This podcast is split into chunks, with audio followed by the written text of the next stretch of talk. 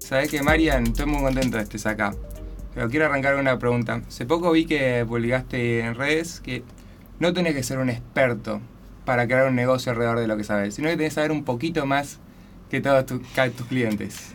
Totalmente. Eso, eso es algo que le impacta mucho a la gente cuando, cuando lo escucha, porque mm, es como que la gente se piensa tal cual, que uno tiene que ya ser referente de algo y estar súper consolidado, pero lo compara como con sus colegas. ¿entendés? Y claro, siempre uno encuentra, cuando está en, un área, alguien que es mejor que uno. Obvio, siempre sucede eso. El tema es que uno tiene que correr la mirada como de los colegas o los referentes y poner la mirada en las personas a las cuales va a ayudar. y, en ese, y en ese caso, eh, vamos a decir, no tengo la estadística, pero el 99.9% de las personas probablemente, si vos venís hace años o décadas desarrollando un tema, sepan mucho menos que vos de eso. Entonces, ahí es cuando vos realmente los puedes ayudar. Si vos sos un 7, como siempre digo, los 8, 9 y 10 serán para otras personas, pero los 1, 2, 3, 4, que son la gran mayoría de la población, van a poder ser tus clientes. Que quieren los resultados, pero no les interesa profundizar en eso particular. Mucho nos cuesta, ¿no? Eso ver que somos 7 para ponerle, ponerle, un precio a lo que sabemos. Empezar a dárselo, ¿no? Pero quizás esas personas en 1, 2 o 3, solo le podemos conectar con una oportunidad que puede ser increíble para subir de nivel. Totalmente. El otro día eh, ponía un tweet que decía que tu cliente ideal es aquel que con unos minutos de tu atención puede lograr décadas de resultados, ¿no? Y, funciona así, ¿no? O sea, no sé, un entrenador personal acá que está Juaco, que, que, se me ocurre el ejemplo. Quizás, claro, una persona que se pone a entrenar y que no tiene el mapa correcto, por ahí pasa eh, años de frustraciones sin tener ningún resultado y por ahí con 15 minutos una persona que diga, no, pará, es así, asá, ¿se entiende? Sí. Entonces, eso de ahí en adelante empieza como a lograr otro tipo de resultados. O no sé, ahora yo estoy contratando decoradoras para hacer un diseño en mi estudio nuevo. Y claro, la mirada de ellas, eh, eh, eh, especializada en eso, que de vuelta, no es que son un 10, por ahí son un 7, pero yo soy un 2 en, decoración. Entonces, me hacen mucha diferencia con un par de horitas de su atención. Entonces, e, eso me parece que es lo que tenemos que ver y y, crear un negocio a partir de eso. ¿no? Perfecto. Salir a vender lo antes posible, ¿no? Si lo tenés. Totalmente. Eh, porque además, a ver, lo que tiene bueno eso, el hecho de salir a vender desde el principio, es que uno sale de su cabeza, que en, la cabeza nos enroscamos todos demasiado. Y, cuando uno realmente se pone a ayudar a otra persona, eh, de verdad, en concreto, te das cuenta de, de que realmente con cosas muy simples puedes ayudar un montón. Y ahí es cuando decís, ah, ok, pará, entonces sí puedo construir un negocio de, esto, ¿no? Em, sí, por eso hay que, hay que pasar como a la, trinchera directamente, o sea, es, muy importante eso. Gente, esto es una mera introducción, imagínense lo que tenemos para charlar hoy. Contento estoy de que estés acá, Marian. Bienvenido, entre preguntas. Estamos con audiencia hoy, Bata del otro lado con la cámara, Félix, gracias loco del otro lado con la otra cámara, y Juaco lo conocí hoy, pero bueno, nuestra audiencia acá del podcast. Estamos con Mariano de Pleno Emprendo, Mariano Rodríguez, padre de cuatro recientemente, eh, fundador de Pleno Emprendo. Mariano acompaña a emprendedores o profesionales con mucho conocimiento a crear un negocio alrededor de lo que saben. Y bueno, fue mi mentor alguna vez, a Mariano lo tengo ahí en las redes, la verdad que lo tengo ahí arriba, mucha admiración por el negocio que creó alrededor de los servicios, algo donde no había nada. Tengo crear una comunidad que está muy interesante, vamos a charlar mucho de eso mucho del mundo de los servicios, que es lo que me gusta, y más que nada la industria del conocimiento. Exactamente. Así que, bienvenida Marian a, Entre Preguntas. Eh, ¿Me contás un poco, para la también que del otro, del otro lado, que, que no sabe de qué se trata tu negocio? Mi negocio, creo que la manera más simple de definirlo es herramientas simples de marketing, negocio y productividad para hacer rentable tu conocimiento. El otro día en, un asado un primo me preguntó, che, ¿qué haces? Y le dije eso, y me dice, no, no, no, pará, pero eso, eso es lo que pones en la web, ¿qué es? Le digo, no, boludo, es, es eso exactamente. No, no sé cómo explicarte lo mejor. Lo, realmente es eso, como son herramientas de negocio, marketing y productividad para poder hacer un negocio rentable de eso. No, no te lo puedo explicar de otra manera. Es que sí, todavía, o sea, es a primera vista es, cuesta, a primera escucha, quizá. Pero, por ejemplo, ¿qué es crear un negocio alrededor de tu conocimiento? Está bueno. Em, yo creo que, a ver, e, existe como... Mira, ahí va. Hay, un, hay un modelo hay un modelo que se llama modelo T del conocimiento que para mí eh, eh, explica, es un modelo, un marco mental que, ayuda como a responder esto que vos dijiste. Eh, imaginemos una T, ¿no? Como con el palito de arriba para quien está escuchando y con el palito vertical. Eh, el palito vertical es ese conocimiento profundo que vos, eh, que es lo tuyo, vamos a decir, ¿no? Como el psicólogo que estudia psicología, Sí. el entrenador que estudia de entrenamiento, no sé, el, el marketer que, que sabe de marketing específicamente. Ese es tu conocimiento profundo, ¿no? Aquello que es lo tuyo desde hace mucho, mucho tiempo. Ahora, para que se complete el, el negocio necesitas conocimiento superficial, o sea, no solamente profundo, sino también superficial. ¿De qué? De los mecanismos del negocio, de cómo definir tu nicho, de cómo ofrecer una transformación, que sería tu propuesta de valor, de cómo comunicar, de cómo vender, de cómo gestionar. Cosas muy simples, por eso digo superficiales, Ujú. que te ayudan a hacer rentable eso que ya sabes. Exacto. ¿sí? Porque por lo general el problema de las personas no es que no saben suficiente, como hablábamos recién, que no saben suficiente de, de lo de ellos, sino que no saben cómo hacer para poder cobrar bien eso, vamos a decir, y, y estar bien organizados y, tener y comunicarlo bien, ¿no? Claro, muchas veces se piensa, bueno, no, tengo que aprender más o hacer tal curso para empezar a, a vender lo que vendo, cuando al final quizá le falta esa parte de arriba de la T, ¿no? Exactamente. habilidades de venta, de negocio, al final es lo más difícil, ¿no? Exactamente. O bueno, de la persona. no sé si lo más difícil. Ah. Lo que pasa es que es lo más ajeno a las personas que por lo general ya vienen profundizando mucho en eso. ¿Por o sea, es ajeno? Vos decís, ¿es más difícil a- eh, hacer eh, o, o más fácil hacer un máster de especialización de no sé qué cosa en medicina o lo que hagas? Y digo, no, no es que sea más fácil, simplemente que las personas es como que ya vienen con ese impulso, entonces les sale, es su terreno, la parte de estudiar de lo suyo, o hacer otro curso de marketing, como Ah. le quieras decir. Entonces, es de- che, pará, esto que te es muy eh, cercano y familiar no es lo que te va a traer resultados. Lo que te va a traer resultados hoy, en términos de ingresos e in- y multiplicar tu impacto positivo, en, es- en ese sentido, va a ser aprender de estos mecanismos de negocio. Y, esa es la clave, me parece. Y salir a venderlo, ¿no? También es parte, porque Obvio. se mejora el conocimiento técnico también eh, trabajando con personas. Vos te escuché varias veces decirlo. Entender el problema de las personas, sumergirte en eso y cada vez vas viendo más patrones que tienen en común las personas con las que trabajas. Total. Ahí, ahí es eh, dijiste algo que es muy clave, que es el problema de las personas. Eso, eso es, es como un, un- un punto de inflexión en, en- en mucha gente que pasa de vender sus horas, su habilidad, sus clases, sus sesiones, a vender como la transformación de un punto A a un punto B, que sería como la solución de un problema. Muchas personas dicen, no, pero yo no vendo la solución de un problema. Y en realidad cuando te pones a ver y, y haces doble clic ahí, decís, sí, estás vendiendo la solución de un problema. Mm. Hay una frustración, un dolor, un algo que la persona quiere solucionar. Y la persona te va a pagar por eso. No le interesa todo lo que sabes, ni tus horas. no- a nadie le interesa lo que vos estudiaste. Ujú. A tu familia, no sé, que está or- a tu mamá que está orgullosa de lo que estudiaste o a tu abuela, pero la realidad es que después a los clientes no le interesa, no porque sean malas personas, sino porque todos lo que buscamos es solucionar nuestros problemas, porque ya tenemos suficiente con eso. Entonces, si vos vas por la vida, vamos a decir, comunicando todo lo que vos sabés y todas Sí. las cosas que todos los conocimientos técnicos que sabes, la gente te va a mirar y va a decir que bueno, te felicito, pero no entiendo cómo me puedes ayudar, así que Exacto. te voy a dejar pasar. Y esa es la clave. O sea, e- ese, ese, ese cambio de mindset es, es fundamental. Hacer entender a las personas cómo las puedes ayudar a resolver sus problemas. Exactamente. En sus palabras, además. Perfecto. Bueno, Marian, vos trabajás con profesionales independientes, ¿no? Pero es como una carta amplia de profesionales independientes. Sí. Te vi trabajar de contadores hasta pies con agencia de Sí. ¿Contás un poco qué, Sí. qué es lo que tienen en común estos profesionales independientes Sí. que van hacia vos? Buenísimo. Mira, hace poco en realidad, el año pasado, a fin de año, eh, cambié un poquito ese enfoque Sí. y digo que son, son profesionales independientes, dueños de agencia de marketing porque no entran en otra categoría Ah, ok. y son un montón, ¿Está bien? eh, coaches, eh, eh, mentores y asesores. Perfecto. Y ahí ya creo que entran todos los que con los que quiero trabajar. Ujú. Alguno ¿Y qué? quedará fuera. ¿Y por qué te contactan esas personas? ¿Qué es lo que necesitan? ¿O con- ¿Qué problema tienen estas personas? Muy bueno. Mm, Eh, es un poco eso, ¿no? Como que son personas que sienten que como que están para más y que si querés como los resultados económicos no acompañan eh, todo lo que saben y lo que ellos saben que pueden aportar.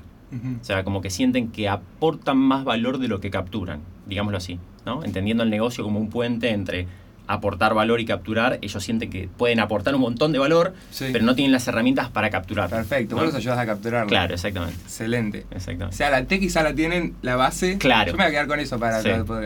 La base la tienen ahí bien sólida. Exacto. Vos te metes en la parte de arriba. Exacto. Porque. Exactamente. Es como. Las personas. Yo no me meto tanto en, en- en ese aporte de valor. Ujú. Digo, en el servicio que la persona da, yo no me meto Sí. Porque sería inabarcable. Claro. O sea, La propuesta de valor como no tanto. Sí en la comunicación, de la- en la tangibilización Ah, de la está propuesta de valor, pero no en el servicio directo que ellos dan. Eso, bueno, perfecto, hacerlo, Ujú. hacerlo de siempre, pero capturando valor. Sí. ¿no? Eh, que eso, a ver, no solamente que, o sea, permite tener una mucho mejor vida a la persona y, y también permite perpetuar ese intercambio. O sea, cuando uno da mucho y recibe poco, lo puede bancar un tiempo, o sea, meses, años. Pero hay un momento en donde eso, eso se empieza como a romper, ¿no? Y la gente a veces llega muy cansada y muy frustrada. Y, y- y cada venta nueva, vamos a decir, o cada cliente, paciente o alumno nuevo, se siente como, como "Oh, no doy más, ¿entendés? No, no, no, no, no puedo más. Sí. Entonces, eso es un problema, porque empieza como a, no solamente que no está capturando valor, sino que de a poco, por estar cansado, va a empezar a entregar cada vez menos valor también. Ujú. Es un problema. ¿Te pasa que a veces trabajas con gente que sabe lo que tiene que hacer y vos se lo decís de vuelta y quizás lo haces por eso? Me pasa ya entrado en el proceso. Eh, Ujú. por lo general, cuando la gente llega, tiene ideas muy erróneas de lo que tiene que hacer. Yo Ujú. estoy, estoy mu- mucho tiempo en vivo con las personas, trabajo uno a uno mucho tiempo, ya Ujú. como no sé, 14 horas por semana o 10 horas por semana trabajando con gente directamente, porque sé que esa es la esencia de mi negocio.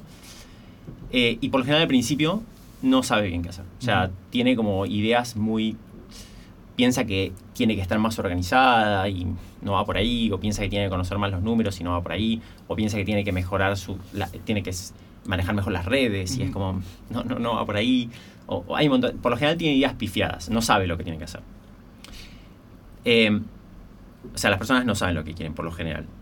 Eh, pero después entrado en el proceso, hay un porcentaje de personas, estoy pensando cuántas, 20% de las personas con las cuales trabajo, o 30, que por ahí saben lo que tienen que hacer, pero les cuesta mucho dar el paso eh, a nivel, eh, por ahí más trabas emocionales, vamos a decirle, como que están ahí como que no se animan, Sí. quizás. O sea, es muy claro que tienen que subir los precios y no se animan a hacerlo por eh, vergüenza, rechazo, miedo, etcétera, por ejemplo, entre otras cosas.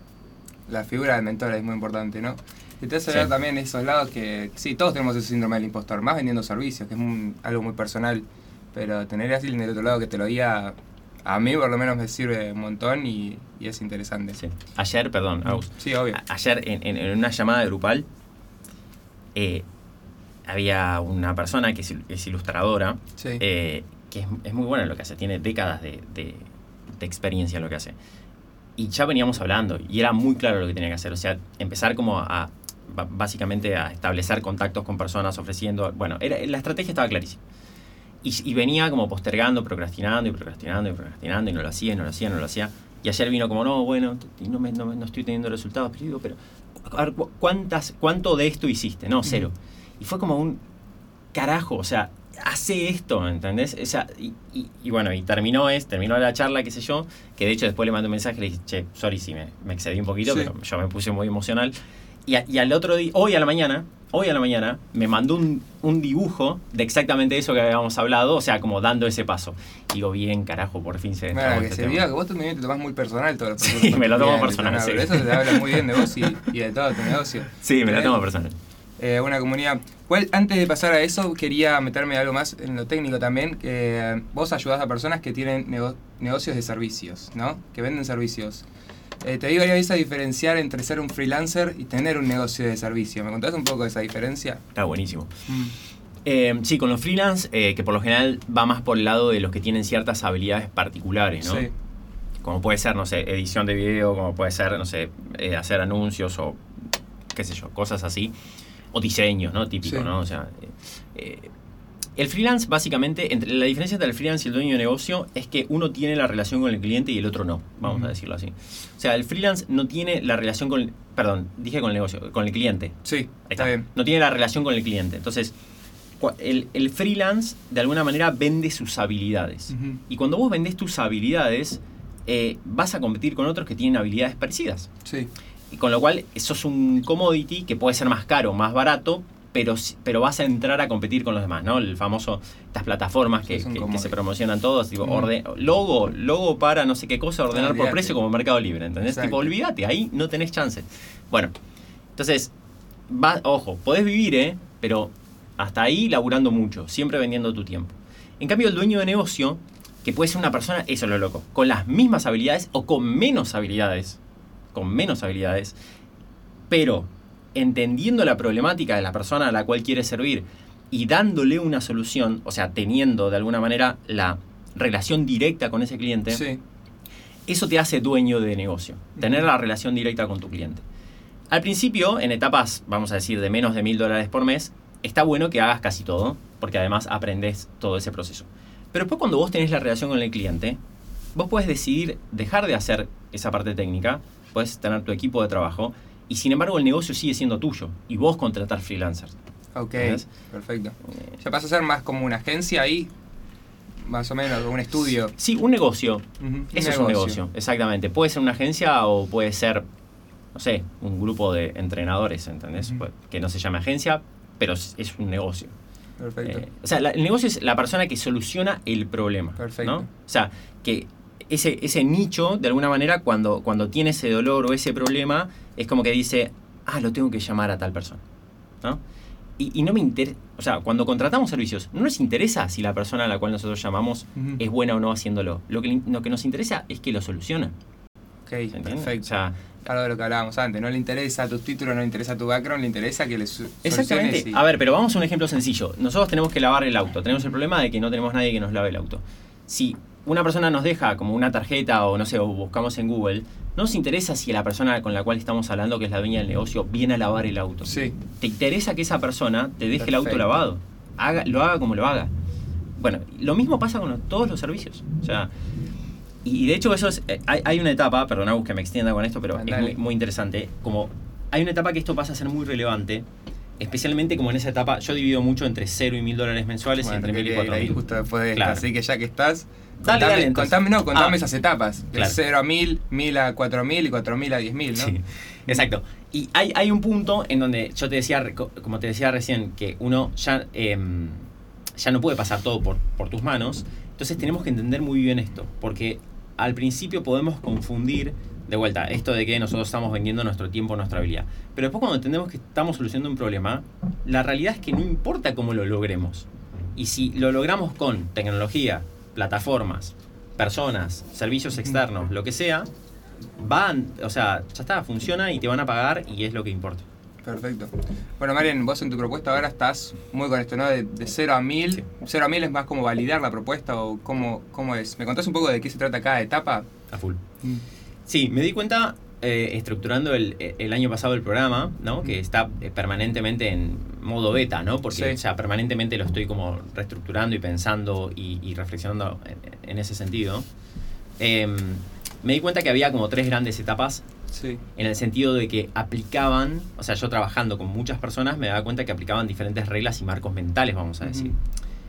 Todo parte de la base de que no hay cosas buenas o malas en sí, o sea, herramientas o, o- o decisiones buenas o malas en sí, sino que depende de la etapa. O sea, depende mucho de la etapa. Entonces vos decís, ¿contratar a una persona es una buena idea? Depende. Si estás ganando 200 dólares por mes, es una mala idea. Si estás en 3.000 dólares por mes, probablemente es una buena idea. O no sé, habría que ver, pero, de- pero depende de la etapa. Claro. Eh, hacer una web, por ejemplo, con ciertas automatizaciones y contratar una plataforma o una agencia de marketing, ¿es una buena idea? Depende, o sea, depende de la etapa. Entonces, me di cuenta de que esos depende tenía mucho que ver con esas etapas. Entonces dije, claro, para, a ver, de 0 a 1000 es un juego, de 1000 a 4000 es otro juego y de 4000 a 10000 es otro juego. Perfecto. Si querés hacemos doble clic en cualquiera de las No, no, etapas y metemos... Pero, ¿Cuántas personas hay en tu, en tu comunidad, Mariano? en y tu estamos cerca de programa? las 500 ya. ¿Qué carajo? Sí, sí, 500 sí, personas 500 y todas en comunicación constantemente. 500 todas- que pagan, eh, comunidad interna, ¿eh? ¿En Estamos serio hablando. Claro, decís? 500 que pagaron. Qué locura. Eh, después, así, comunidad Con- grande de redes, no sé. Con todas esas personas estuviste alguna vez uno a uno trabajando. 100%. 100%. Sí. Qué bueno. ¿Qué es lo que más te gusta de tu trabajo, Mariano? Buena pregunta. Me la tiraste así rapidito. Mm. Eh, es... es em, creo que primero el impacto positivo que genera. O sea, es como ver en primera persona el impacto que, que tienen en, en otras personas, es Sí. increíble. La libertad de, de locación y de tiempos que me da es impresionante. O sea, nunca tuve como una vida con tanta libertad.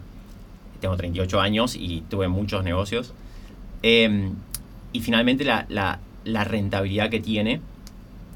Que de vuelta, acá quiero aclarar. Es rentable porque es un océano azul y un nicho orientado a mis fortalezas. No es rentable en sí mismo. O Exacto. sea, alguien viene a querer hacer lo mismo sin, sin las mismas fortalezas que yo y no le va a salir. Es que literal, yo me imagino un competidor tuyo y no se me ocurre. Por lo menos que te ayuden Sí. específicamente en este tipo de propuestas a pasar de tener un servicio a conocimiento. Totalmente. Qué sé yo, no, no se me ocurre, Marian. Totalmente. A mí tampoco. O sea, eh, muchas veces yo digo que cuando vos eh, encontraste realmente un océano azul, cuando vos, o un diferencial, mejor dicho, importante, cuando vos das tu propuesta, o sea, mostrás tu propuesta de valor y sabes que la persona no la va a poder comparar. Y cuando te dicen, ¿conoces otro parecido? Vos le tenés que decir que no. Sí. Ah, Yo le digo, no, no sé, no te puedo recomendar a nadie, sinceramente. O sea, no, no sé. Bueno, justo te había preguntado lo de las personas. Hace poco vi que hiciste un evento presencial también. Sí. porque Tu, tu negocio es 100% remoto, 100% virtual. ¿Cómo se sintió haber juntado a todas esas personas, toda esa energía de gente que está en la misma dirección, quizá pasando de eso de nivel, de 1000, 4000, 10.000? ¿Cómo se sintió eso? Sí, estuvo increíble. Fue, fue un día muy, muy especial. Nos juntamos en, en Mercedes, en, en un lugar de campo. Sí. que, que creo que tenía mucho que ver con, con Pleno Emprendo y con lo que propone. Sí, hubo, no me acuerdo ahora, creo que 40, entre 40, 40 y 50 personas más o menos. La verdad que lo, lo organicé muy sobre la marcha. Este año lo voy a armar mucho mejor y, y probablemente se sume más gente. Em, pero era un poco como un gesto, creo, de, de- de poder... eh, o sea, me siento muy agradecido, ¿entendés? Con todas esas personas. Siento, yo siempre digo, están financiando la vida de mis sueños. Entonces, es como que digo, bueno, Que literalmente. Claro, están financiando un sueño. Entonces, digo, bueno, fue un poco eso, porque la verdad es que me- fue un mes donde no pude hacer otra cosa, porque mucha organización, lo presencial, desde Claro. la comida, los horarios, el lugar, la presentación, el sonido, no sé qué. Entonces, era mucho laburo, pero fue como más como un gesto de decir, bueno, hagamos esto, Sí. que, que tiene mucho sentido, y sí, fue mucho, muy lindo, mucha energía. eh, y la verdad que es para repetir. Una vez por año. El otro día me dijeron, ¿lo podemos hacer una vez por mes? Digo, ni en No, pedo porque tengo que laburar. Pero, pero, pero una vez por año me parece que está, está buenísimo. ¿Qué vas a delegar en el próximo evento? ¿Qué voy a delegar? Sí. Buena pregunta. Em, la realidad es que cuando uno hace cosas tan, tan ocasionales es difícil delegar porque hay poca cosa repetitiva. Entonces es muy difícil. Es muy difícil. Ese es uno de los problemas. Es ¿ves? muy difícil, claro. Si yo hago todos los meses, obvio, me, hago- me armo un equipo, contrato un servicio que me lo haga. Pero cuando es una vez por año, es muy difícil de delegar. Total. Muy difícil. No, y cuando creas un negocio muy único también es como que vos pasás por el cuerpo de todos los sistemas antes Sí. para poder Sí. delegarlos, ¿no? Está bueno lo ¿Cómo que es decís. Exacto, pasás por el cuerpo de todos los sistemas, sí. Porque los tenés que, tenés que asimilar para entender cómo funcionan. De hecho, es la típica es contrato a un community manager en una agencia sin haber comunicado nunca. Sí. Fuiste. O sea, Mm. vas a tirar la plata en marketing. Porque no entendés cómo conectar con la persona. Mm. O voy, la típica, voy a contratar a un contador que me ayude con los números. Como, eso no funciona. Eh, o sea, si vos querés, una vez que ya lo estás haciendo y lo pasaste por el cuerpo, me gustó, como lo pasaste por el cuerpo, que se sienta así, eh, y ya entendés cómo es la lógica, ya entendés lo que querés lograr, recién ahí puedes hacer ese, ese delegar. Eh, de hecho, este año, este último año, en general, estos últimos meses, yo delegué muchas cosas. Y claro, mi procedimiento era. eh, La, primera pregunta es: a ver, ¿qué estoy haciendo? O sea, ¿qué es lo que estoy haciendo? Sí. Primero, que quiero delegar, obviamente. Bueno, esto ¿por qué? Y porque es muy operativo, porque me lleva mucho tiempo, entonces la combinación de esas dos cosas hace que tenga mucho potencial de delegar. Me libera mucho tiempo y no estoy aportando mucho valor, básicamente. Buenísimo, esto lo delego. Bueno, ¿en quién? Perfecto. Y crear ese sistema eh, lleva mucha energía porque es como, che, contame cómo manejas. Eh, ¿Cómo manejo? A ver, ¿para qué? Primero me siento, pongo primero. O sea, tenés que pensar en lo que estás haciendo. Obvio que es mucho más fácil seguir haciéndolo No, en el corto plazo. Entonces decís, bueno, no, en realidad lo que hago es primero hago esto. Bueno, a ver, para, anoto. Primero hago esto y tengo en cuenta tal cosa. Después hago tal cosa y, no sé, grabas un video de Loom explicando cómo hacerlo, ¿entendés? Entonces recién ahí puedes delegar, cuando armaste el sistema, ¿no? Perfecto. Sí. ¿Y vos cuándo empezaste a delegar? ¿O- ¿Hoy con quién estás trabajando? ¿Me contás eso? más Nada. Sí, hoy hay 500 mucha personas. Sí, sí. Es- a ver, es un negocio de formación y no de servicio directo, entonces tiende a tener poco volumen operativo, tiende a tener poco volumen operativo, ¿no? Si fueran 500 personas, 500 clientes de servicio, Claro, no, no. necesitaría un equipo de está. 50 personas. Pero no es el caso, es, un- es, es formativo. Entonces yo me apalanco mucho de lo que yo le llamo recursos complementarios, que son como videos, guías, cosas que ya están armadas, y me apalanco mucho de eso para, para, para crecer. Pero Después sí eh, trabajo con, de vuelta, como te dije recién, cosas que yo vengo haciendo que digo, che, esto me parece que no aporta mucho valor, lo puedo delegar. La persona quizás más involucrada es Tabaré, que me ayuda en la parte de coordinación de comunidad. Ujú. O sea, que las altas del centro de recursos, que el responder mensajes. Vos pensás que entre, entre, no sé, entre las redes sociales y, y la comunidad interna debo tener 40 mensajes por día o 30 mensajes por día. Obviamente, es una cantidad de volumen enorme, pero por ahí la persona es, es simple. La persona pregunta, che, ¿dónde está tal cosa? Como, ah, bueno, acá. Entonces, tengo una persona que me ayuda con eso, que quizás es la más involucrada dentro de Pleno Emprendo. Mm. Después ya hace rato que delego la, la- la edición de, del contenido también, sí, acá con Félix que está presente, Negra, sí. eh, que es muy fundamental porque, de vuelta, una cosa es crear el mensaje y por ahí grabar lo que tenés que grabar, que eso es bastante indelegable. Pero después hay una parte de edición y programación que a mí me llevaba literalmente todo el miércoles, o sea, lo hacía los miércoles en su momento, y dije, claro, pará, si yo el miércoles puedo vender o hacer cosas estratégicas, Sí. o sea, puedo generar mucho más que lo que me sale delegar esto. Ese es el. No, es mucho tiempo total, más que, bueno, en estas herramientas de video que te metes y eh, si no la tenés clara, que te metes en el videito tutorial de YouTube, que no sé qué, y terminás perdiendo días y días de edición. Bueno, por suerte tenés acá un crack que ahora, ahora me está ayudando, quizás te estás encontrando este clip y sabés que Félix Arro te puede ayudar, vendes un servicio, vendes conocimiento, Total. siempre. Eh, Otro, para que te, te- te sí. cuento un poquito el, el equipo. Después está Caro eh, y Leo también, que me ayuda a contar la parte de seriedad web. O sea, que también mundo WordPress, ¿entendés? Es Mm. como infinito. Y cada vez que me metía, estaba días como que se me desconfiguraban las cosas, no sé Mm. qué. Lo, lo bueno también es que cuando vos armás un ecosistema, Sí, todos tus proveedores salen de, de tu negocio. exacto, O sea, pero todos. ¿dónde, ¿dónde está tu comunidad? O sea, ¿dónde es el punto de encuentro en el mundo virtual? Buenísimo. Hasta hace un tiempo era en Slack, ahora Sí. es en Discord. En Discord. Eh, sí. Está, sí, sí, sí. está bueno, se puede armar Sí, comunidad ahí. Sí, re. Que se charlen Re. todos entre todos. Sí. ¿Mismo las meets las haces por ahí? ¿Por Discord ahora? No, no, uso Zoom. Siempre usé Zoom eh, y comparto como por, por ahí. Armar comunidad es jodido. A ver, Jodísimo. es muy jodido. sí. Es muy jodido. A ver, una comunidad activa es muy complicado. Em, no es algo que... Mm, creo que... No sé si debo tener un cliente. Sí, debo haber- no sé, de los 500 debe haber tres Sí. que les haya recomendado el, che, estaría bueno que armemos una comunidad interna. Porque es muy complicado. O sea, es como algo que suena re bien, pero es muy complicado hacerlo. O sea, No, que total. sí. Pero viste, a veces también mucha gente dice que su negocio es la comunidad, ¿viste? Sí. ¿Qué- ¿Cuál es tu negocio? No, tengo una comunidad de Mm. educadores online. ¿Se puede, o sea, ¿el negocio es la comunidad? ¿Se puede crear un- No. una comunidad como negocio? No, ¿por qué? No, no, si se puede, sí. Mi, Ah, mi negocio ah, no está, es la comunidad. Está, perfecto. Eh, yo creo que es una pata importante. Yo- a ver, mi negocio lo que, lo que ofrece, si que, mi negocio es la solución del problema Sí. de la persona que quiera hacer rentable su conocimiento. Hoy la comunidad tiene un rol importante porque el hecho de juntarse con personas que están en el mismo proceso, Ujú. que preguntan cosas parecidas, aporta muchísimo valor. Muchísimo valor. Pero hoy, en este momento, para este tipo de problemas que yo estoy resolviendo. Pero a la vez tiene todos estos recursos complementarios que te, que te dije, que hay gente que nunca, nunca toca la comunidad y solamente se maneja con los recursos complementarios. Y tienen toda una parte, como si querés, de coaching grupal e individual. Esas son como las tres patas de mi negocio. Claro.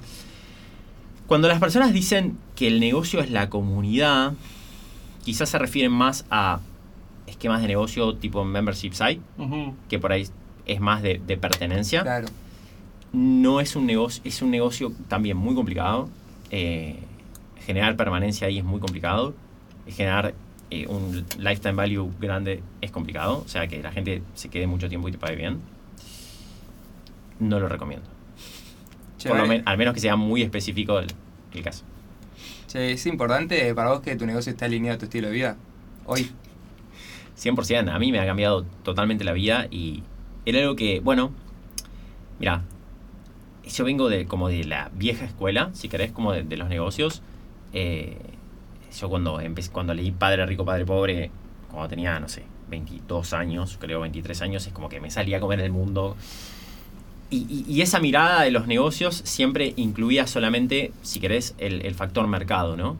Y si querés hab- habilidad para resolver ese problema. Es bueno, ¿qué problema hay? ¿Qué- ¿Por qué está dispuesta la gente a pagar? Y cómo yo puedo dar esa solución para generar dinero, ¿no? Sí. Y dejaba afuera dos cosas importantes, que es como el, qué tan alineado está tu vocación eh, y qué tan alineado, si querés, o qué tanto te permite diseñar tu estilo de vida. Y durante mucho tiempo, yo pensé que esas dos cosas eran cosas hippies que no eran para mí, ¿no? Era como, no, esto, esto es, es re hippie, no me interesa.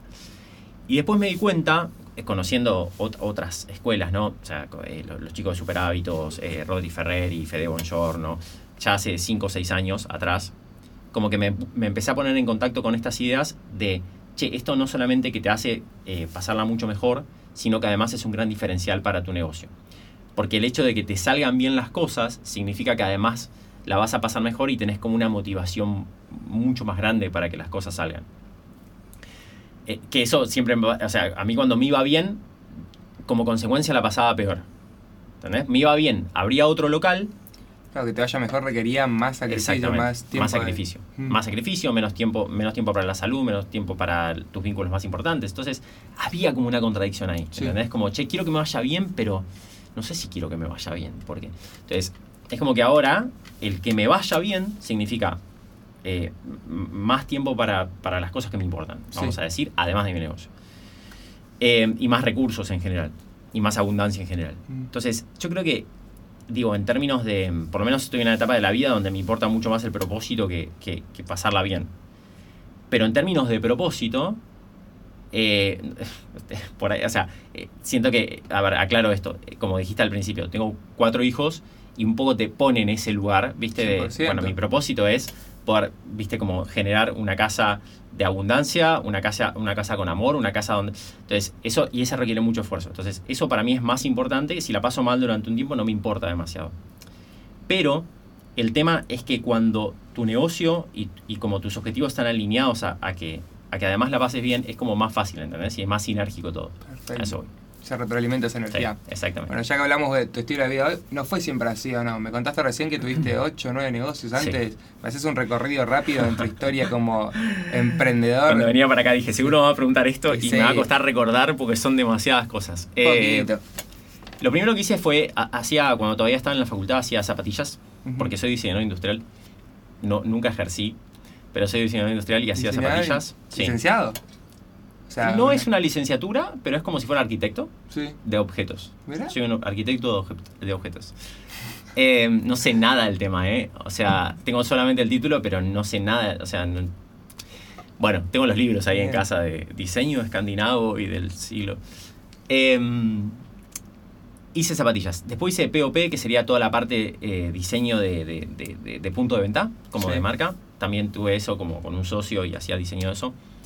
Después hice tablas de surf y eso me lle- muchos años estuve haciendo tablas de surf que se llamaba Marea Roja, todavía está ahí dando vueltas las cosas, cada tanto veo una tabla Ah, ¿sí? en, en la costa atlántica. Ya esa mierda porque tiene muchos años. Pero sí, hice, sí, hice como 500 tablas eh, de, de surf eh, en su Mirá. momento. Y eso, eso fracasó porque yo quería escalarlo y obviamente era tan artesanal y tan personalizable que no era escalable. Entonces, básicamente me encontré con ese panorama ya padre rico, padre pobre y dije, no, esto no va por Claro. acá. Aunque me encantaba, ¿eh? Pero era muy tóxico, Mm. literalmente. O sea, tóxico, resina, fibra de vidrio. Además. Ah. Claro, sí, sí, era tóxico de verdad, era salud. tóxico posta, se me Sí. caía el pelo, posta. Ah, ok. Eh, y después de eso, ¿qué hice después? Ah, me puse, bueno, medio como, viste, linkeado, me puse un local en San Miguel, en, en- en- en zona norte, que es en ese momento era un centro comercial increíble, de, de ropa de, tipo técnica y elementos técnicos, no sé, como Quicksilver, todo ese tipo de cosas Sí. que me fue muy bien con un socio, con Tommy, eh, que me fue muy bien, nos fue muy bien durante un año hasta que cambió la regla del juego, viste, totalmente externo y no te puedes mover, ¿no? Que ese es el problema de los ¿Cómo? comercios. Como que habían cerrado mucho las importaciones, era una Ah, época de está. Cristina, viste, con Uh, mucha, movida. Cerraron importaciones, no teníamos cosas para vender. Entonces eh, em- empezamos a competir con la con nada, sé, Industria con- nacional esa y- industria nacional que todo el mundo vendía lo mismo. Mm. Y pasamos de dos años de romperla, que no lo podíamos creer, a, a casi Wow. fundidos. Bueno, de ahí saltamos. eh, el, el padrino de mi mujer eh, era desarrollador de Subway, de los sanguchitos, ¿viste? Sí, claro. Y en ese momento había unos créditos increíbles para poner tu local. De vuelta, mentalidad padre rico, padre pobre, gastronomía cero. Claro, Dije, vamos con esto. Claro, franquicia. bueno, llegué a tener con una sociedad cuatro locales. ¿De Subway? Sí, cuatro locales de Subway con, no sé, manejaba 40 empleados, poner una cosa así. No, mierda. Eh, sí, esa fue una etapa muy heavy de, de- de aprendizaje, zarpada. Eh, fui a Estados Unidos a hacer un curso, después estuve en la agencia de desarrollo de Subway de, de Buenos Aires. Bueno, ese fue un momento de aprendizaje de negocios muy fuerte, muy fuerte, muy de trinchera además. Eh, muy, muy fuerte. Y, y la pasé muy mal ahí, especialmente mal. Eh, al principio la pasaba mal y ganaba plata, Sí. después la pasaba mal y, y no ganaba no plata, lo cual es mucho peor. Eh, ahí no sé, tenía. Ahí me estaba casando. Era, el momento que, que me casaba y tenía mi primer hijo, ponele, a- sí. no sé, tenía 25 a 30. Después de ahí salté a la comida por peso. Me hice una marca propia con la intención de franquiciar yo, Sí, que se llamaba Mil Platos. claro. Entonces sistematicé todo como si fuera Subway, pero para la comida por peso.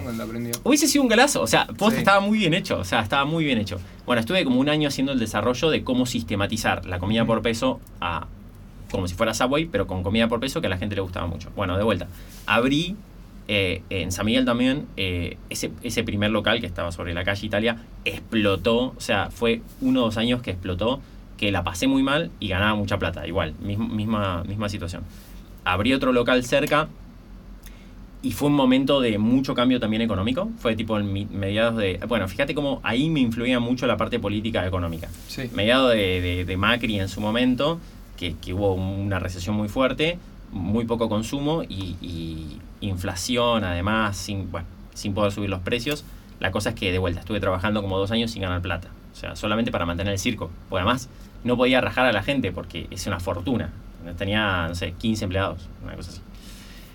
Bueno, pandemia, terminé de cerrar todo eso y yo ya venía haciendo, ya venía en contacto con estas ideas y ya venía haciendo algunas asesorías personalizadas con, con algunas personas.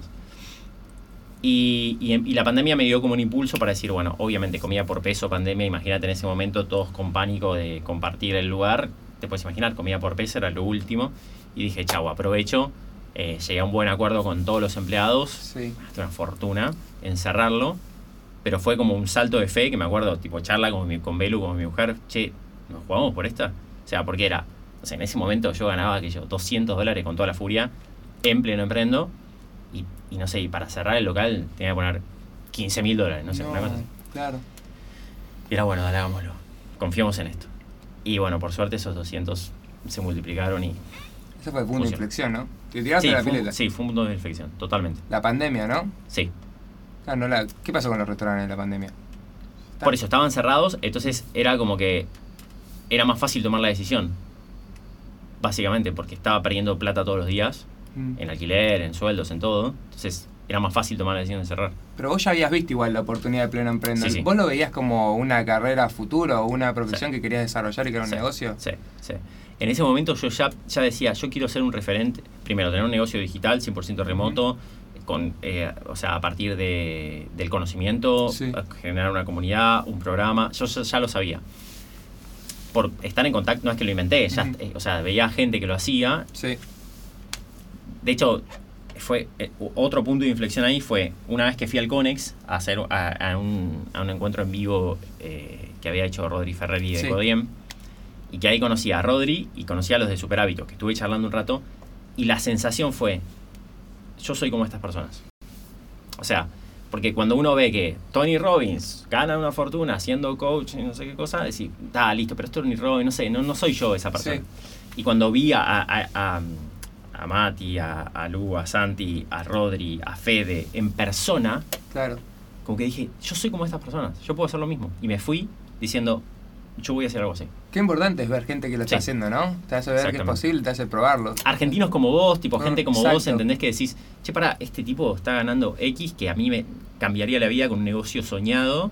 Digo, ¿por qué no lo puedo hacer? Ujú. Simplemente él se decidió un par de años antes que yo. Sí. Entonces, ese fue como un punto también de inflexión muy ¿Y vos importante. intencionaste esas relaciones para Sí. cerca- ponerte más cercano, ver cómo estaban haciendo? ¿Qué Sí. hiciste ahí? ¿Pediste consultoría? ¿Te juntaste a tomar mate? Sí, eh, Mm. a ver, primero, eh, lo, lo primero que hice fue consumir obsesivamente, en el buen sentido, todo el contenido que ellos tenían, básicamente, como...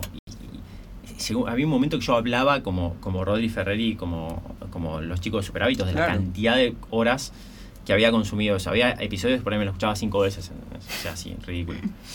Y mm, eh, cuando estaba en, en- en el restaurante, Sí. o sea, iba y venía en la motito. Eh, y, mm, y después hice, hice mentorías, hice mentorías eh, con Fede Bongiorno. eh, y hice muchas entrevistas también. O sea, le hice entrevistas a todos. Con a todos los que te dije, les, les propuse entrevistas, que es una gran manera de relacionarte. Sí, como esto. Sí, exactamente. Te, hablo por- te buenísimo. pregunto lo que quiero. y generas un vínculo. Porque además, eh, como dice Santi también, dice que te haga una entrevista es un gran regalo, porque básicamente es, es fácil y agradable hablar de uno mismo. Claro. es como. Entonces, es un regalo que te hagan una entrevista, así que te agradezco. Gracias. Gracias, Marian, por estar. Muchas gracias. Increíble. Eh, bueno, igual qué fácil que me hiciste todo, ¿eh? Se nota que vos hablás y tu laburo te... te- una rama importante es eso, porque fuera de joda tenés clarísimo todo el proceso, contar las historias. Justo en los episodios anteriores tuvimos a, a Pablo Aragone que nos contó sobre todo el tema de contar historias. Es muy importante, ¿no? También para vender el servicio, porque vos, en cierto sentido, ayudás a tus clientes a hacer lo mismo que lograste vos. ¿O no? Sí, con lo suyo. Con lo suyo. Sí. Con lo suyo, total. Sí, también está como esa figura de, viste, como eh, vendo un curso de hacer cursos, ¿no? Como, como ese Exacto, que, sí, que se sí. muerde la serpiente que se muerde la cola. Y, y- y yo quiero. eh, no, no, no, no hago, o sea, en ese sentido no, no hago eso. Son como herramientas, como que sí son bastante generales, pero que se aplican a situaciones muy particulares, ¿no? Y Claro. muy específicas. Eh, Sí, es importante esto que me decís, me- siempre me lo dicen. El otro día estuve grabando con, con Agus Natoli un- unos cursos y cuando terminé de grabar me dijeron como, uy, boludo, qué placer, chavo. tipo, empezaste y no, no tuvimos que cortar, fue como todo el curso, ¿entendés? Tipo, lo grabamos en una hora y media y me dice, y ayer estuvimos, tuvimos que venir dos veces, estuvimos ocho horas grabando y con otra persona. Yo le digo, mira, la realidad es que no es que hice un curso de oratoria Sí. o de storytelling o no sé qué cosa. Es un poco. Es horas de vuelo. Horas de vuelo. Exactamente. Salir a contarlo. Son miles de horas, ¿entendés? Ah. Que, que- que uno está hablando. Cuando las personas, ahora que Félix también trabaja mucho con esto, cuando las personas dicen, ay, no me sale hablar a cámara, qué sé yo, hacelo mal y lo vas a hacer bien Total. eventualmente. O sea, hacelo mal, hacelo mal, hacelo mal, hacelo mal, hacelo mal, hacelo más o menos, más o menos, más o menos, más o menos, hacelo bien, bien, bien, bien, excelente, excelente, excelente. No, no hay mucha ciencia en eso. Em, entonces, digo eso. O sea, creo que el, el hecho de que, de que se vea como cierta facilidad tiene que ver con el entrenamiento, no tiene que ver con que tenga facilidad. Ahora, o sea, bueno. nunca me dediqué a esto. No es que de Sí. chico me decían, ay, qué bien que hablas en público. o sea, no, no, es algo nuevo para mí. O sea, relativamente nuevo, pero bueno, lo entreno mucho, qué sé yo. Total, ah, total. Che, para igual no me quiero desviar un poco de, de tu historia, ¿no? Eh, un momento te escuché hablar de las herramientas de productividad. Una, una frase fuerte, las herramientas de productividad me salvaron la vida. Algo así tiraste. Y contame por qué, o sea, sí estabas en este, este momento de transición completa, pero ¿cómo fue que te cambiaron la vida las herramientas de productividad? Sí, totalmente. Eh, bien, es, es- es un momento muy, muy particular de, de- de mi vida. Yo ya tenía tres hijos, eh, Vicente, Simón y, y Jacinto, Jacinto recién nacido. Y, y en ese momento yo ya tenía dos restaurantes, los dos restaurantes de comida por peso, que me llevaban, o sea, más tiempo de- de- del total. O sea, un 150% de mi tiempo Sí. de trabajo, porque siempre había eventualidades que me hacían trabajar los fines de semana, etcétera, ¿no? Entonces, yo estaba colapsado, no sé, laburaba 14, 16 horas por día y llegaba arruinado a casa. Y en ese momento empezó como a crecer esa semilla de, y empecé a como a sentir ese llamado de, che, yo quiero tener este tipo de negocio, ¿no? Que te comentaba recién, tipo de, de formación, con comunidad, con... Entonces digo, bueno, a ver, digo, o, o- o- o cierro los locales y me dedico a esto, cosa que en ese momento era muy imprudente, porque de alguna manera eh, yo vivía de eso, a mi mujer en ese momento todavía no le iba tan bien como, como ahora, entonces, digo, económicamente estábamos muy complicados, teníamos tres pibes, Claro. imagínate, o sea, con los dos primeros ya yendo al colegio. Eh, entonces tampoco podía, y tampoco podía asumir ese costo de- del cierre. Eh, entonces, por otro lado, era, bueno, no sé, en vez de laburar 14 voy a laburar 20 horas por día, con lo cual tampoco era una opción, porque la realidad es que este negocio que empezaba a tener de pleno emprendo requería mucha lucidez. Yo me, me tenía que sentar a hacer un podcast o escribir un artículo como hacía en su momento. No podía hacerlo a las 12 de la noche. O sea, necesitaba lucidez. Sí, sí. Entonces fue como una encrucijada en donde dije, a ver, me parece que hay herramientas para esto. Yo hasta ese momento no había estado tan metido con la parte de productividad, pero en ese momento dije, no, pará, me parece que sí. Me parece que hay herramientas. Y ya había escuchado hablar de la semana laboral de cuatro horas de Tim Ferris. Me compré ese libro, que fue un libro también, una antes y un después, absoluto. Eh, de vuelta, no por el libro en sí, yo de hecho no lo recomiendo casi. Pero en ese momento, viste, cuando te agarra a punto caramelo, Sí, o sí, sea, un sí. libro que justo te da. Sí, tengo cuatro o cinco en mi cabeza que fueron así, como muy justos. Y, y- y dije, claro, hay otra manera de hacer las cosas. O sea, el- el- el- viste, Pareto, 80-20, cuáles son las acciones, qué más impacto tienen, en qué estoy perdiendo el tiempo, papá, papá. Y en ese momento fue, de vuelta, una gran obsesión eh, con respecto a las herramientas de productividad. Eh, semana laboral de cuatro horas, ya venía con eh, siete hábitos de la gente altamente, altamente efectiva y método GTD de David Allen. Fue como- fueron como libros que leí Eh, todos Get juntos. Things Done. Sí. Mm. Sí, ahí está. Eh, fue como libros que eh, leí todos juntos y era tipo, leía, no sé, un capítulo, Sí. aplicaba, aplicaba, aplicaba, leía, aplicaba, leía, aplicaba, así, hasta que logré, en concreto, trabajar tres días en, en mis restaurantes y dos días para pleno emprendedor. Ah, perfecto. Enteros, Full. full. Sin ninguna intervención del restaurante, a menos que sea una emergencia, quizá. O... Sí, sí, pero apagaba el teléfono y me importaba Ah, un carajo, te digo la verdad. genial. O sea, era como, no sé, que se arregle. Entonces, bueno, fue todo el proceso de poner un encargado, bueno, ahí aprendí mucho también, ¿no? De. No, no, por eso. Hablas mucho del tiempo de calidad, ¿no? En tu negocio. Ese tiempo, bueno, que decís vos del, del creativo, por, dedicarle intencional al Sí. sistema de tu negocio. Es importante estar lúcido y estar solo enfocado en eso en ese momento, ¿no? Exacto. No con- Sí, hay, ahí, bueno, una de esas herramientas que, que- que incorporé en ese momento es el no solamente tener en cuenta el tiempo, sino principalmente la energía, ¿no? Que son como las dos grandes variables que nosotros tenemos como recursos. Y el hecho de entender cómo, va, fu- cómo funcionás en el día y ponerte diferentes tareas a partir de la energía que tenés es muy importante. Por lo general lo que hacen las personas cuando no, no tienen estos paradigmas es arrancan el día y empiezan a, a responder mails, mensajes, a hacer pequeñas tareas que generan pequeños shots de dopamina de, Sí. ah, terminé, terminé, terminé, terminé, pero son cosas que cuando mirás para atrás decís, ah, estoy en el mismo lugar. Entonces, muchas veces lo que te lleva a otro nivel es trabajar en proyectos que son muy complejos y difíciles, ¿no? Como por ejemplo, voy a empezar a comunicar, voy a empezar a tener un, un sistema de ventas, voy a empezar- del- tengo que delegar, etc. Mm, Eso es muy complicado, ¿por qué? Porque no hay un paso a paso, no lo hiciste nunca, Exacto.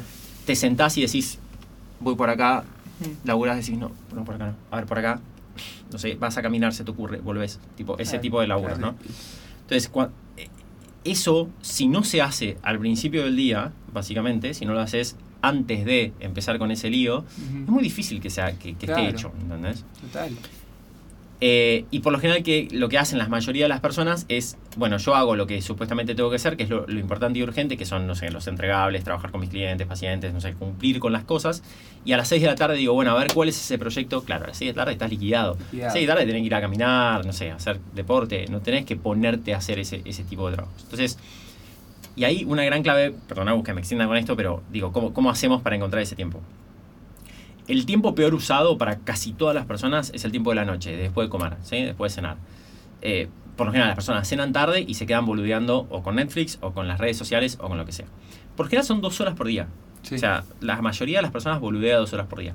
Si vos esas dos horas las dormís, te despertás dos horas antes y esas dos horas las usás para estos proyectos importantes y urgentes, en un año tenés otra vida. wow. ¿Entendés? O sea, y es re.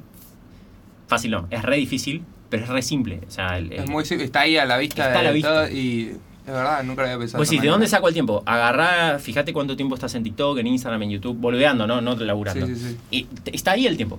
El tema, de eh, ¿cuándo se te va? Y por lo general se te va a la noche. O sea, mm, la mayoría del- de las veces. Em, y está ahí. El tema es que, bueno, obviamente ahí em- entra la complejidad de, bueno, pero si mi familia come a las diez y media, ¿cómo Sí, hago? bueno, cada persona es un mundo, Claro. pero se entiende muchísimo de esa parte, muchísimo y está muy interesante. Che, Marian, y esta es la parte que más me gusta creo, de todas las cosas que dijiste. ¿Por qué el negocio te hace crecer como persona? Uh, qué bueno. Está, está buenísimo. Mira, em, yo veo la- la- las personas cómo se van desconectando ¿no? de, de- de su ver por, por infinidad de cosas. A Sí. ver, lo veo, iba a poner como el contraejemplo, ¿no? Las personas que pasan mucho tiempo por ahí en, en- en- trabajando en el Estado o, o- o en multinacionales que son como muy piecita de piecita de, Sí. de- de sistema, como que siento que se van desconectando de, primero, de qué problemas solucionan, o sea, como de, de qué realmente e- e- ese, como ese feedback inmediato, ¿entendés? De decir, yo hago esto y genero tal impacto y a la vez tengo tal recompensa real, no de. No de, no sé, el festejo artificial Exacto, que puede no, haber en una pagó empresa. tanto. Claro, Sí. pagó, exactamente. La persona me está pagando, tengo ese feedback, eh, tengo la, esa, esa, mm, ese feedback también positivo o negativo de cómo le está yendo a la otra persona. Y además te pone, de alguna manera, como con los radares muy alerta de, de, de ponerte al servicio de la otra persona. O sea, eso, eso es como muy clave, ¿entendés? Ponerte al servicio de otra persona. Eso te hace mejor persona, ya de movida, porque el, estar vos como desarrollando ese músculo de, de que aportar valor eh, te va a, a- llevar al éxito que estás buscando, eso ya es muy grosso. Em, y por otro lado, esto de la, la rentabilidad de alguna manera no es, a ver, no es exacto, pero es una muy buena medida, una muy buena métrica de qué tanto valor vos aportás. O sea, es muy difícil, o por lo menos insustentable, que vos ganes más de lo que aportás. Lo puedes hacer durante un tiempo, o sea, como un estafador, Sí, si querés. Pero en algún momento se va a terminar. Si vos eso, si vos querés perpetuar una alta rentabilidad, es porque sí o sí tenés que perpetuar un alto aporte de valor. Entonces, eso también te hace mejor. Y por otro lado, esto de, de cómo utilizás como tu tiempo, que cuando hablamos de utilización de tiempo estamos usando utilización de la vida, porque Claro. el tiempo básicamente nos, es inseparable de, de eso, de la vida. Entonces, ¿cómo usás tu vida, si querés? Y, y es tanta la diferencia entre las personas que usan bien su tiempo, barra vida, de las personas que no, que básicamente si vos tenés un negocio en crecimiento es porque estás usando bien tu tiempo, si no Claro. es imposible. Y eso no significa solo dedicarle mejor tiempo, separar tu tiempo para el negocio, sino para tu familia, todas las cosas que quieras hacer, vacaciones o fin de Exacto. semana, asado con amigos, lo que sea. Exactamente, y empezás a tener como una... eh, vos, no sé, digo, si vos tenés un horario de trabajo, Sí. como en una empresa, ponele, es como que eso ya viene predeterminado, no lo estás eligiendo Exacto, vos. no estás intencionando, ¿eh? Exacto. Es por ahí, Entonces, digo, e- el hecho de que vos lo puedas elegir y equivocarte, sí.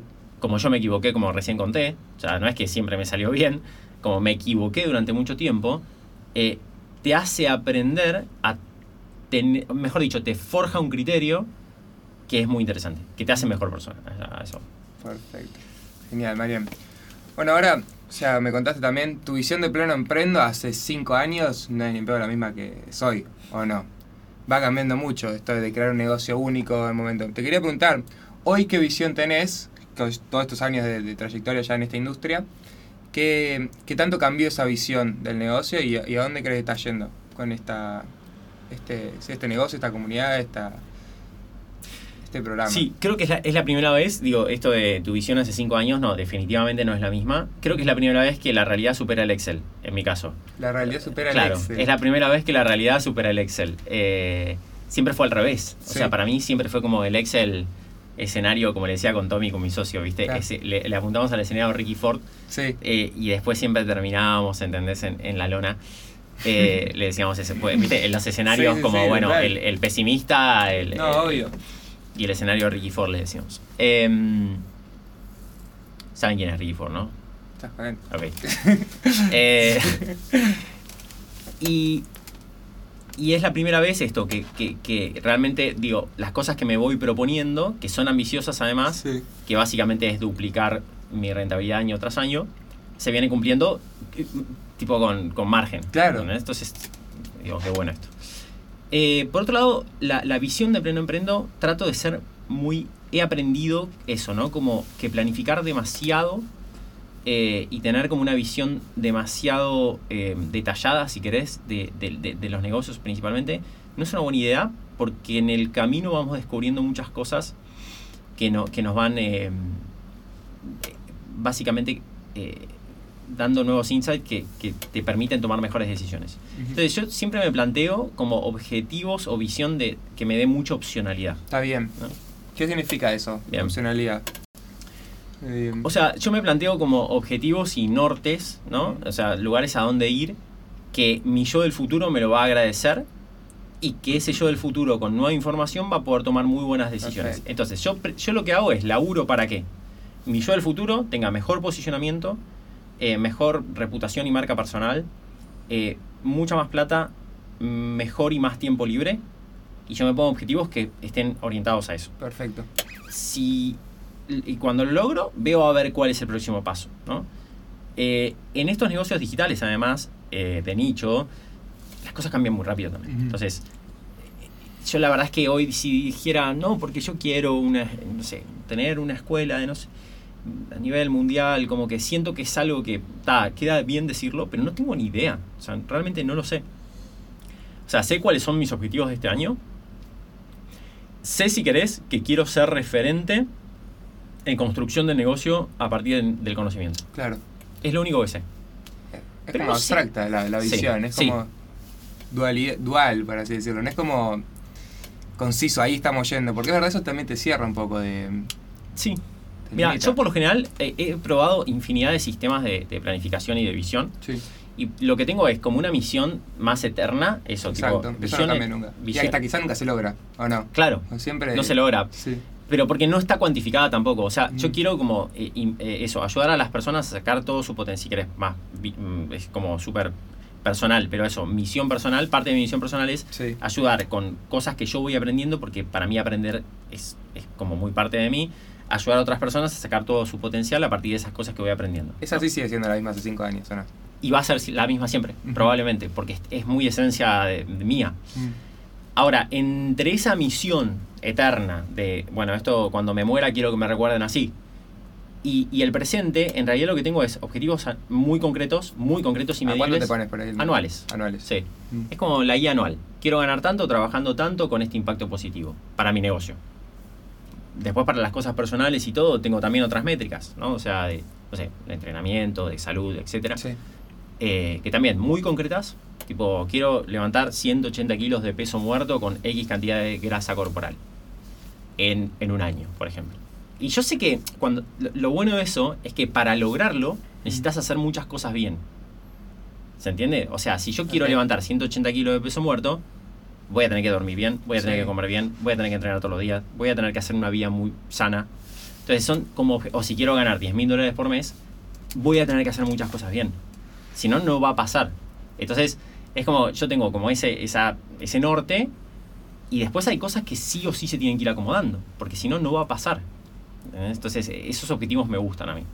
Pero de vuelta, para mí es como, últimamente me está sirviendo mucho misión muy, muy a largo plazo, cómo quiero que me recuerden, y objetivos anuales muy concretos con, con métricas trimestrales y aprendiendo en el camino.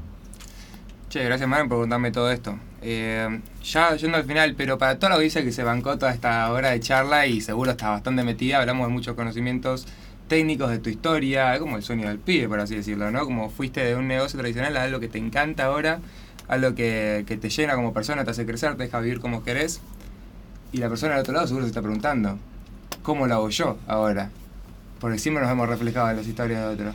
¿Crees que todas las personas vamos a poder vivir cada vez más de, bueno, no sé si la industria del conocimiento, pero de lo que nos gusta? Eh, ¿Cómo lo ves? ¿Qué le recomendarías a la otra persona? Sí.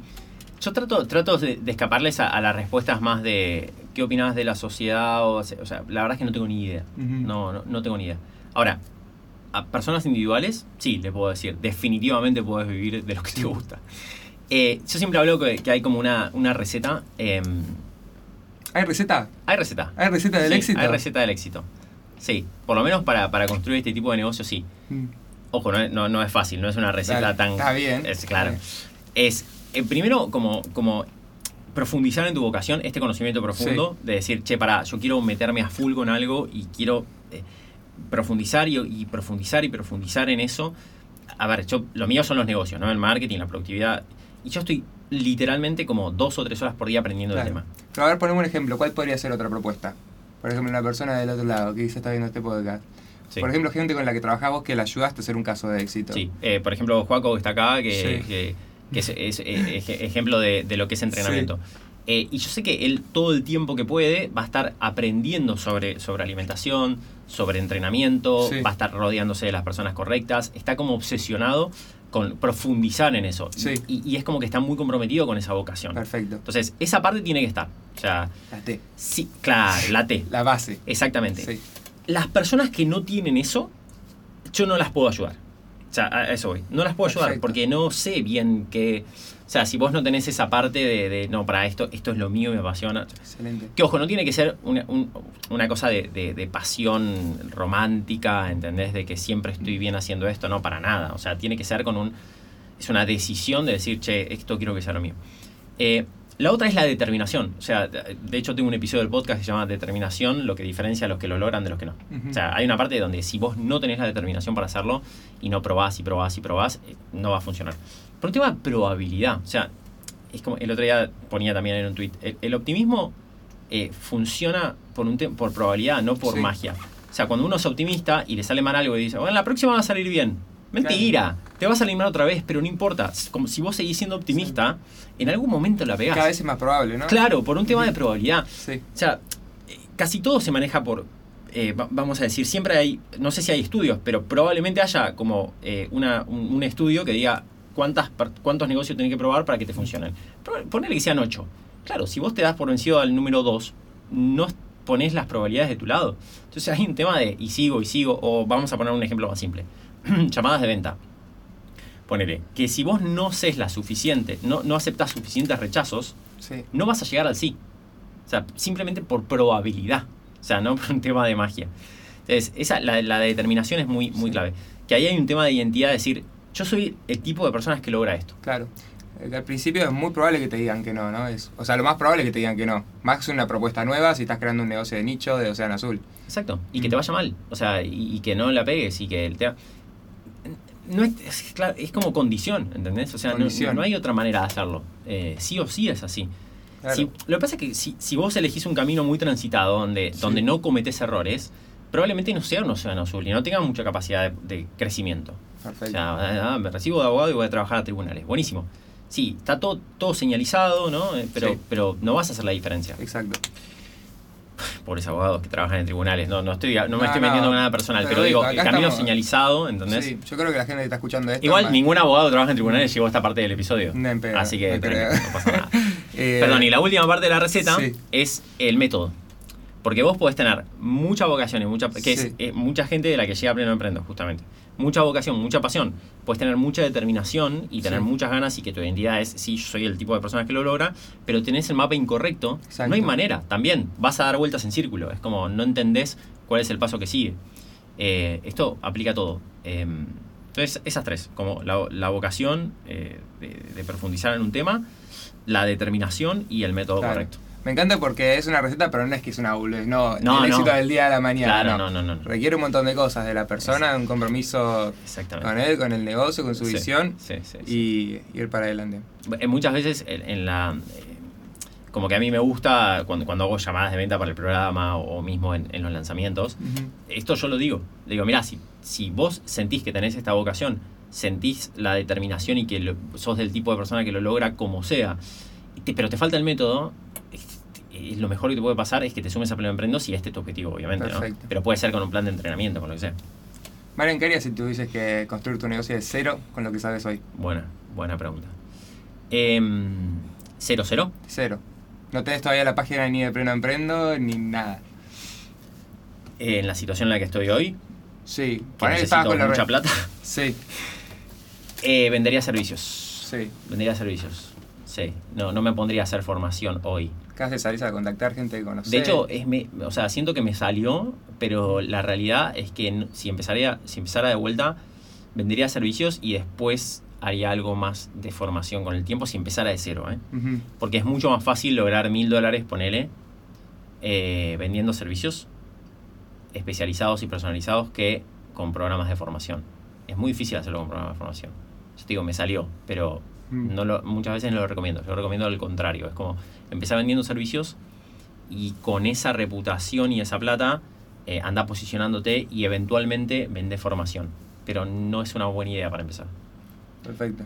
Marian, qué placer. Gracias. Espectacular. Bueno. Salió linda, ¿eh? Salió linda. Estamos acá entre preguntas cerrando con audiencia. Chicos, ¿cómo la pasaron por allá? Impecable. Soy una esponja. Impecable. Un montón de cosas. A full, chicos. Bueno. Mirá vos, estuvo intensa, fue una horita. Sí, sí, sí. Hacemos de ese tiempo más o menos. Pero está acá. bien, me parece que estuvo, estuvo sí, bien. sí. Esperamos que del otro lado también. La gente que le dé su apoyo como pueda al podcast. Ahí está la cama. Estaba viendo la luz. No tenemos un pedazo de luz acá hoy. Tremenda. Pero bueno, que le den su apoyo como puedan. YouTube y Spotify. Suscríbanse. Sigan a Marian. ¿En dónde te podemos encontrar? Pleno-emprendo en Instagram y Pleno Emprendo en Spotify. Mm. Creo que esos son los dos lugares eso. El podcast me parece que es como el lugar para, para seguir aprendiendo. Genial. En Twitter estás picante últimamente. ¿Eh? En Twitter estás picante últimamente. Y en Twitter estoy picante. Lo que pasa es que es muy difícil, ¿eh? Como crecer en Twitter, eh, claramente. Lo uso más para captura de pantalla y llevarlo a Instagram Perfecto. que para otra cosa. Gente, muchas gracias. Nos vemos la próxima.